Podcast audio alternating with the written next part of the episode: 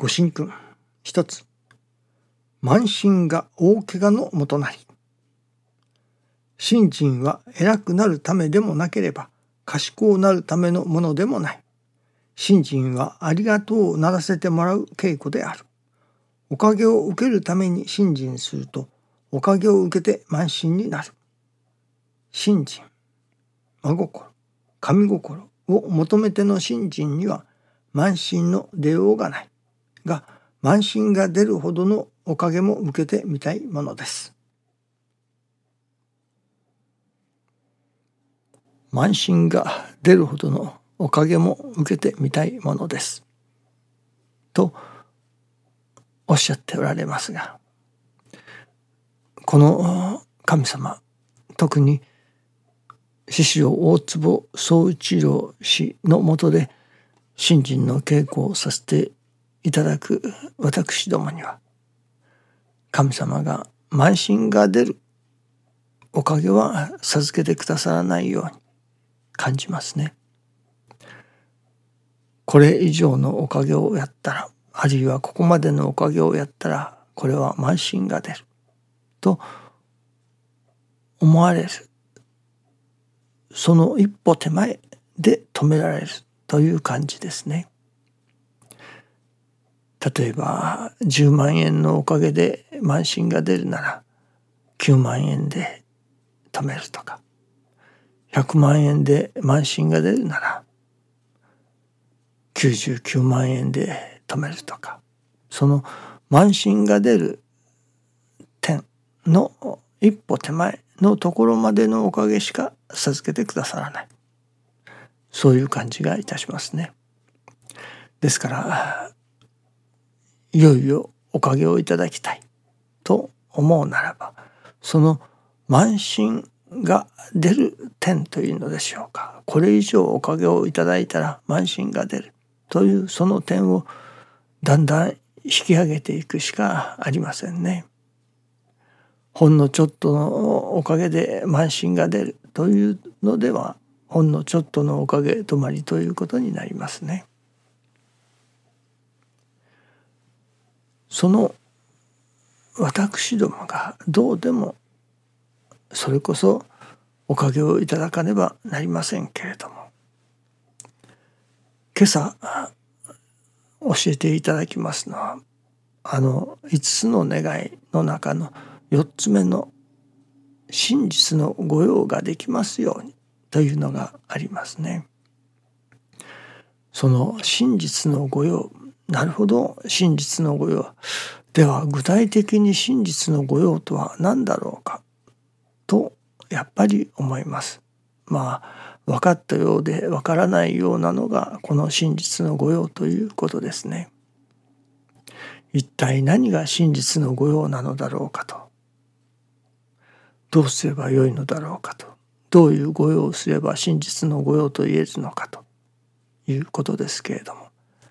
まあいろいろあると思いますが中にもその例えば嘘の御用本当の御用ではない嘘の御用というのがありますね。それはどういう御用かやっぱりこれは真心からの御用ではないという御用ですね。例えば何かをいただきたいからこの御用をしようとかおかげをいただきたいからこの御用をしようとかいわば下心があっての御用というのでしょうかね。これなどは真実の御用とは言い難いと思いますね。下心のない真心からの御用というのが真実の御用と言えると思うのですね。では具体的に何をすればよいのかと思います。今朝いただきますのは真実の御用それはやはり信心を伝えていくということだと。では信心を伝えるというのはどういうことかと。それは神様のお働きをいただく表すそれを示し伝えていくということだと。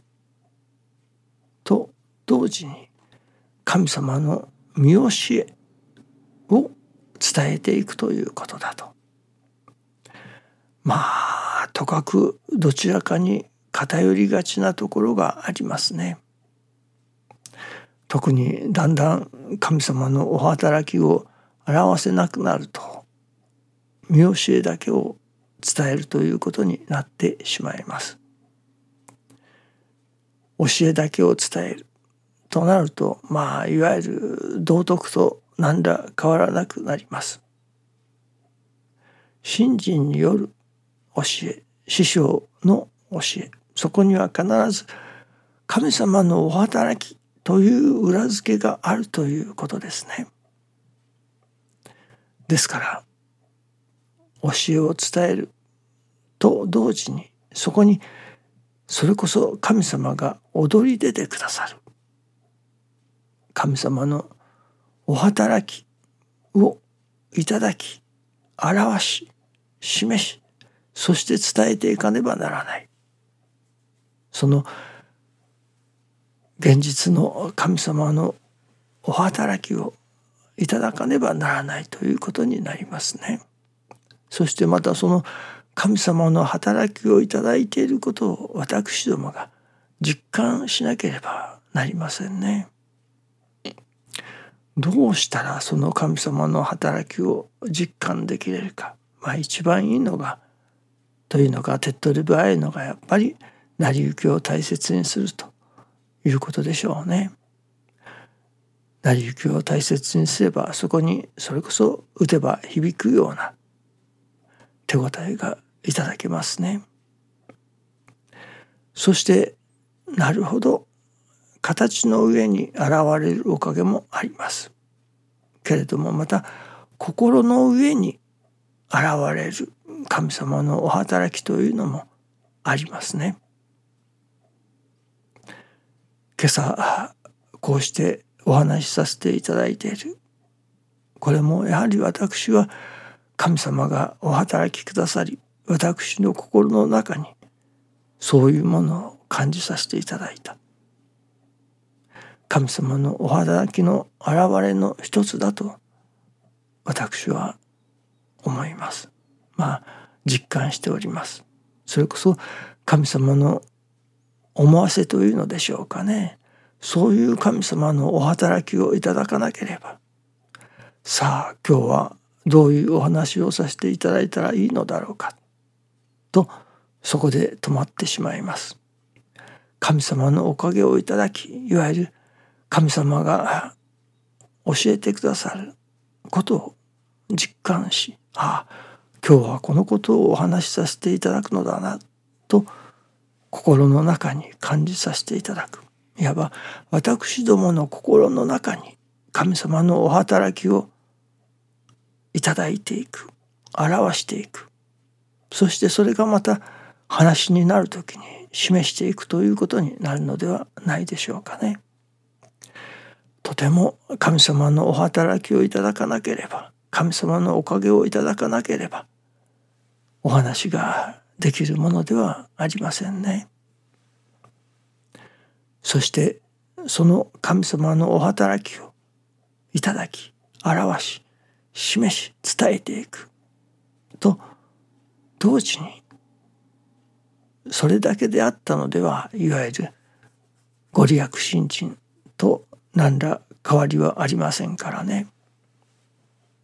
さらに私どもの心を育てていこうというこの世には魂を清めるために生まれてきたのだ。ではどういうふうに魂を清めていくのか磨いていくのか。それこそ具体的に天の心地の心日月の心を身につけていくのだ。そのために日々のまあ行があるのだということになりますね。そういう教えというものですか？神様が示してくださる。こういう心を育ててくれよ。こういう氏子に育ってくれよ。と言われる。その神様がお示しくださる。師匠が教えてくださる。教えを伝えていく。これが真実の御用であり私どもにかけられた使命だと。その使命をそれこそ下心があってのことではなくそれこそご比例をいただきたいからとかおかげをいただきたいからとか教会が発展するためにとかそういう下心があってのことではなく真実真心からその使命を全うさせていただこう。神様の御用に使うていただきたい。という真心からの御用真心をもっての神様を表し教えを伝えていく。これが真実の御用だと今朝は教えていただいたように思います。どうぞよろしくお願いいたします。ありがとうございます。